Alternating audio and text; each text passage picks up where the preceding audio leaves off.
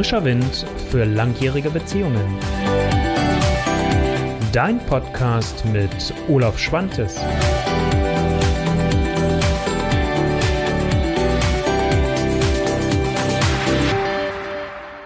Wenn Gespräche ins Leere laufen, Klartext auch in der Liebe. Das ist so das Thema für die heutige Folge der Olaf Show. Und äh, zu der heiße ich dich natürlich herzlich willkommen. Und bevor ich inhaltlich einsteige, gebe ich dir erstmal einen Überblick, was erwartet dich heute eigentlich.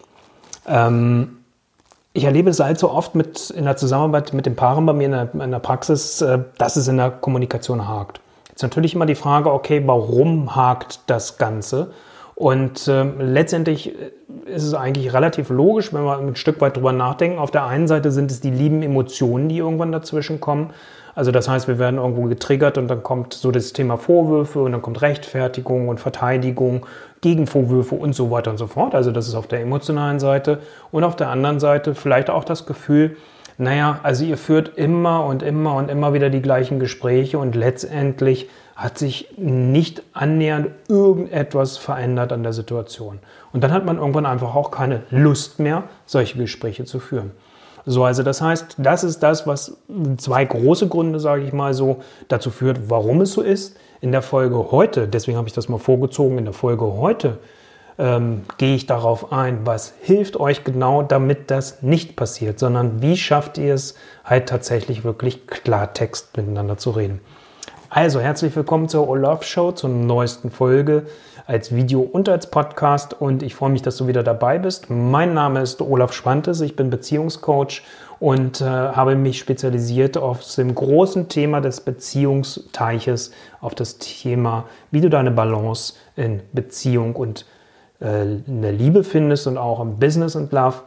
Und äh, da gehen wir heute tiefer in das Thema. Also, wenn Gespräche ins Leere laufen, und wie ihr es halt letztendlich schafft, auch Klartext tatsächlich in der Liebe zu sprechen, das ist genau das, wo ich darauf hinaus will. Und da gibt es so ein paar Tipps und ein paar Tricks und da gebe ich dir heute mehreres. Erstmal so ein paar generelle Tipps, die euch helfen, damit ihr es schafft, auch dort wirklich hinzukommen, dass ihr Klartext miteinander redet. Und am Ende nochmal, wenn ihr sagt, okay, das haben wir schon mal probiert, noch ein paar Pro-Tipps, um zu gucken, helfen euch die eventuell.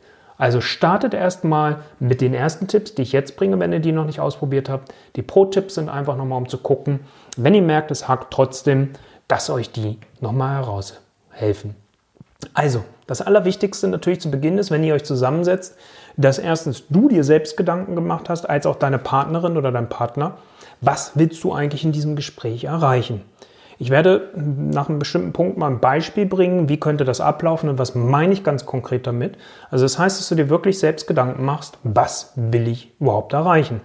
Und wenn das schon am Anfang fehlt, dann ist es kein Wunder, wenn man nachher in diese Dauerschleifen kommt, was ich gerade gesagt habe. Was aus Erfahrung heraus sehr gut hilft, um genau diese Dauerschleifen zu vermeiden, ist, und ich sag mal, das trifft tendenziell eher für uns Männer zu, dass wir uns schwer tun damit, wenn Gespräche so ausufern, wenn stundenlang das Gespräche sind. Das will ich jetzt bitte nicht so als so ein Schubladendenken hinstellen. Es ist letztendlich der Erfahrungswert erstens von mir selbst und zweitens auch umgekehrt natürlich aus meiner Praxis, dass das so 70 bis 80 Prozent trifft das schon zu. Es gibt genau auch das Umgekehrte, aber hm, das hat so ein bisschen mit der Sozialisation, wie sind wir aufgewachsen, natürlich auch zu tun, ticken wir Männer an der Stelle ein Stück weit anders. Deswegen hilft es, die Zeit zu begrenzen. Und mal bewusst zu sagen, wir haben jetzt dieses Thema und wir nehmen uns für dieses Thema eine halbe Stunde oder eine Stunde maximal, nicht mehr. Das ist das, was ich im Maximum auch überhaupt empfehle für solche Gespräche.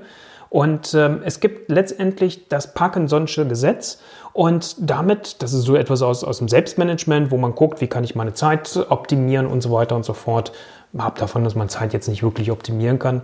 Aber da gibt es die Untersuchung und die Feststellung, wenn man sich für eine bestimmte Sache eine bestimmte Zeit setzt, dann erreicht man das in der Regel auch mit kürzeren Zeitabständen. Wenn ich mir einen längeren Zeitraum für etwas gebe, was ich erreichen möchte, dann werde ich in dieser längeren, werde ich diesen gesamten längeren Zeitraum benötigen. Also das heißt, die Erfahrung des Parkinson'schen Gesetzes, wenn ich die Zeit limitiere, komme ich trotzdem zum gleichen Ergebnis. So, also das heißt, das hilft euch, ähm, gerade vielleicht nochmal für euch Frauen als Tipp dann an dieser Stelle, ähm, oder wenn eine weibliche Seite stärker ist bei dir als Mann, dann halt wirklich zu sagen, achte drauf, begrenzt die Zeit. Dann ist es natürlich ganz wichtig, dass man nicht abschweift, also dass man beim Thema bleibt, dass man zusieht, nicht irgendwie ähm, aus dem eigentlichen Thema, ich sage jetzt mal, das nehme ich auch gleich als Beispiel, Paarzeit, Quality Time, Zeit zu zweit, wie man es auch immer nennt, dann auf einmal zu sagen, so und jetzt geht es auch nochmal um die Urlaube, jetzt geht es auch nochmal um die Rollenverteilung, jetzt geht es auch nochmal um die Kindererziehung, da werdet ihr euch verlieren und dann werdet ihr tatsächlich euch von, von, vom Hölzchen ins Stöckchen verlieren. So, deswegen ist es ganz wichtig, beim Thema immer wieder zu bleiben und euch beide freundlich daran zu erinnern. Dann auch nichts Neues. Es ist natürlich ganz wichtig, dass ihr euch bewusst zuhört und den anderen auch die Chance gibt, auszureden, euch nicht ins Wort zu fallen, ähm, nicht schon damit beschäftigt sein, äh, wenn ich die ersten drei Worte gehört habe, zu denken, oh, ich weiß eh jetzt schon, was kommt. Ich lege mir schon mal meine Gegenargumentation zurecht das mal alles sein zu lassen, sondern mal wirklich aktiv bewusst zuzuhören und dem anderen die Chance zu geben, ausreden zu können, aber auch ausreden zu müssen. Weil auch das ist ganz häufig, dass man mitten in einem Gespräch manchmal vielleicht schon verstummt, weil man es gewohnt ist, dass man ja eh unterbrochen wird. Und so bin ich letztendlich auch gezwungen, auszusprechen, auszureden. Also es gilt für beide Seiten wieder dann an dieser Stelle. Das ist ganz wichtig zieht sich ja schon so ein bisschen durch, hatte ich eben ja auch schon gesagt. Wichtig ist, dass ihr konkret werdet. Und damit ihr konkret werden könnt, habe ich drei Fragen. Die findet ihr in der, ähm, in der Beschreibung zum Video und in den Show Notes zum Podcast dann natürlich auch entsprechend. Und die erste Frage ist, was ganz konkret wünsche ich mir an Veränderung? Also das, was ich gerade eben als erstes ja schon gesagt habe, was willst du mit dem Gespräch erreichen? Was wünschst du dir eigentlich an Veränderung für das Thema? Ich mache gleich das Beispiel. Die zweite Frage ist, was ist das, was ich von dir benötige dafür oder was ich mir von dir wünsche, damit das gelingen kann? Das wäre die Frage Nummer zwei. Und die Frage Nummer drei, damit ihr konkret werden könnt, ist, da es ja keine Einbahnstraßenveranstaltung ist, was ist das, was du selbst dazu ab sofort beiträgst, damit das zwischen euch beiden gelingen kann? Beispiel Paarzeit. Wenn du für dich sagst, ich möchte ein Gespräch mit meinem Partner oder meiner Partnerin wünschen, weil ich mir einfach wünsche, dass wir mehr Zeit zu zweit wieder verbringen, weil vielleicht jetzt irgendwann ihr die Kinderphase hattet und äh, jetzt ist, äh, so kommt so das Gefühl, wir haben uns hier als Paar verloren, auch andere Gründe, die dazu geführt haben. Ähm, zu sagen, ich möchte wieder mehr Fokus auf uns als Paar legen, weil ich habe die Befürchtung oder die Angst, dass wir uns ansonsten verlieren, dass wir in so eine Selbstverständlichkeit reinkommen und dass darüber dann unsere Beziehung kaputt geht und das möchte ich nicht und deswegen möchte ich gerne mit dir wieder Zeit verbringen. Das wäre das, wo du konkret wirst und sagst, worum geht es dir eigentlich wirklich? Und was ist das, was du dir an Veränderungen wünschst? Und dann könnte es zum Beispiel sein, bei der Frage Nummer zwei, dass du sagst, weißt du, an der Stelle würde ich mir wünschen, wenn, wenn wir beide uns gemeinsam, und da brauche ich dich dazu, entweder einmal in der Woche oder alle 14 Tage uns Zeit exklusiv für uns beide freiräumen. Bist du dazu bereit? Das wäre dann natürlich die Frage. Jetzt müsste man gucken, dass der andere nicht gleich antwortet, wie gesagt. Und die Frage Nummer drei ist letztendlich, was bin ich selbst bereit dazu beizutragen? Und das könnte als Beispiel jetzt sein, dass du sagst, okay, ich bin bereit, wenn wir das gemacht haben, dass ich mich darum kümmere, dass wir das organisieren. Wenn du vielleicht die Person bist, die mehr Zeit für sowas hat und generell vielleicht für die Organisation zuständig ist und dich das nicht nervt.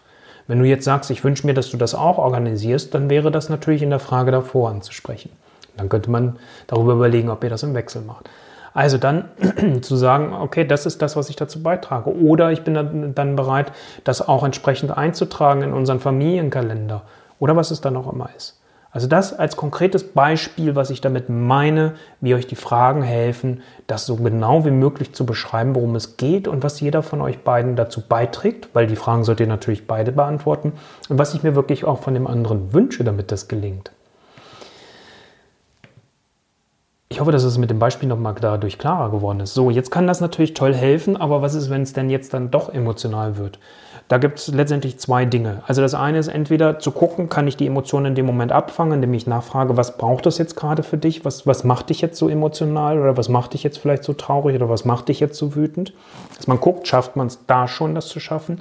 Wenn es aber zu emotional geworden ist, ist es hilfreich zu sagen, komm, lass uns hier bitte eine Pause einlegen und dann aber auch zu gucken, dass ihr sagt, wir sind wieder neu verabredet, wann ihr euch wieder zusammensetzt um mit dem Thema weiterzumachen, weil es muss ja irgendwo eine Klärung geben, dass ihr beide auch klar wisst, was ist. Also das heißt auch ruhig mal das zu unterbrechen.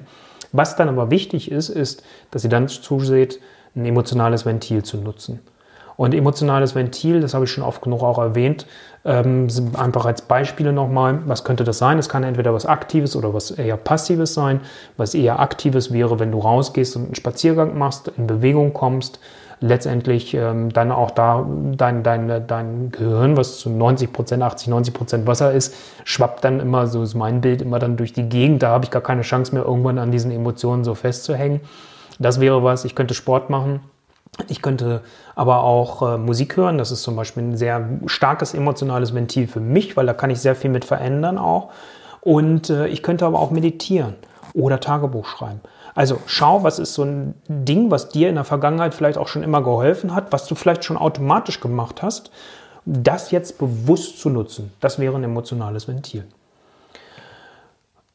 Jetzt hatte ich ja gesagt, also das wären so erstmal zum, zum, zum Einstieg, wenn ihr solche Dinge bisher noch nicht gemacht habt, probiert es mal aus und stellt das mal um und, und testet das mal mit ein, zwei, drei Themen, die gerade zwischen euch sind, aus. Macht eure Erfahrung damit. Wenn ihr jetzt merkt, okay, das hilft uns trotzdem noch nicht, dann habe ich noch ein paar Tipps dazu. Ähm, dann könnte man das Ganze nochmal etwas verfeinern, indem man sagt, ich habe ja vorhin von, vom Zuhören und Ausreden gesprochen, dass man sagt, jeder von euch hat erstmal am Anfang fünf oder zehn Minuten Redezeit. Das heißt, einer von euch beiden redet und dann nehmt ihr diese drei Fragen, über die ich ja schon gesprochen habe, und die andere Person hört in diesem Augenblick nur zu. Keine Nachfragen, keine Reaktionen, keine Antworten, gar nichts. Und da könnt ihr gucken, sind fünf Minuten erstmal okay oder zehn Minuten. Der Vorteil ist, wenn man sich das erlaubt, es ist dann nämlich auch Schweigen erlaubt. Und wir kommen ja in so eine Selbstreflexion, so geht es mir jedenfalls und so weiß ich das von den meisten anderen Menschen auch, doch erst rein, wenn ich meinen eigenen Gedanken nochmal ein Stück weit nachsinieren kann. Wenn ich aber etwas ausspreche und kriege sofort eine Reaktion, habe ich ja überhaupt gar keine Chance, nochmal tiefer in meinen eigenen Gedanken hineinzukommen. Also das heißt, da ist es auch wichtig, dass man über diese Möglichkeit des Schweigens auch überhaupt erst die Chance hat, nochmal hineinzuspüren. Und dann kann es sein, dass du vielleicht eine halbe Minute oder Minute schweigst, aber dann nochmal ein neuer Aspekt kommt. Also das ist was, was ganz wertvoll ist. Und als allerletztes nochmal als Pro-Tipp dazu, Seid frohen Mutes. Ihr habt beide ein Thema festgestellt, wo ihr es hakt, wo ihr nicht wirklich weiterkommt, aber ihr habt beide gesagt, wir wollen es gemeinsam klären. Und was kann es Besseres geben, als wenn ihr beide dazu bereit seid? Also nutzt auch diese positive Energie, die da letztendlich drin steckt, weil dann schafft ihr es auch nochmal, und das wäre so der letzte Tipp für heute, dann schafft ihr es auch wirklich auf die positiven Elemente eurer Beziehung zu schauen. Also, das heißt, und da ist das, was ich hier gerade nochmal einblende, wenn du das Video siehst, äh, siehst du es oder kannst du es sehen. Für dich als Podcast-Hörerin oder Podcast-Hörer findest du es dann auch wieder in den Show Notes. Geh auf meine Seite olaf-schwantes.de-beziehungsimpulse. Trag dich da ein, dann kriegst du meine Checkliste, bin ich in meinen Partner noch verliebt. Da sind fünf Bereiche mit fünf Fragen drin. Also da ist zum Beispiel Nähe und, Zärtli äh, Nähe und Sexualität drin, da ist Rollenverständnis drin, um nur mal zwei Beispiele zu nennen und jeweils fünf Fragen pro Bereich. Darüber könnt ihr beide nochmal schauen, was ist, sind die Punkte, was gut bei uns beiden läuft, wo wir uns auch darüber freuen können. Also die Positivseite, die finde ich ja auch immer sehr wichtig. Und wo sind aber die Punkte, wo wir mal drüber sprechen sollten, wo wir uns Veränderungen wünschen oder einer von euch beiden. Und so kommt ihr automatisch an die Themen ran und werdet konkreter. Das ist das Letzte, was ich euch heute mit auf den Weg geben wollte, damit eure Gespräche über die Liebe auch in Klartext stattfinden und ihr nicht mehr das Gefühl habt, dass eure Gespräche im Leeren verlaufen. In diesem Sinne wünsche ich euch tolle Erfahrungen. Schreibt mir einen Kommentar. Ich bin gespannt, wie es für euch läuft und wie immer wünsche ich euch alles Liebe dafür. Dein Olaf Schwanzes. Ciao.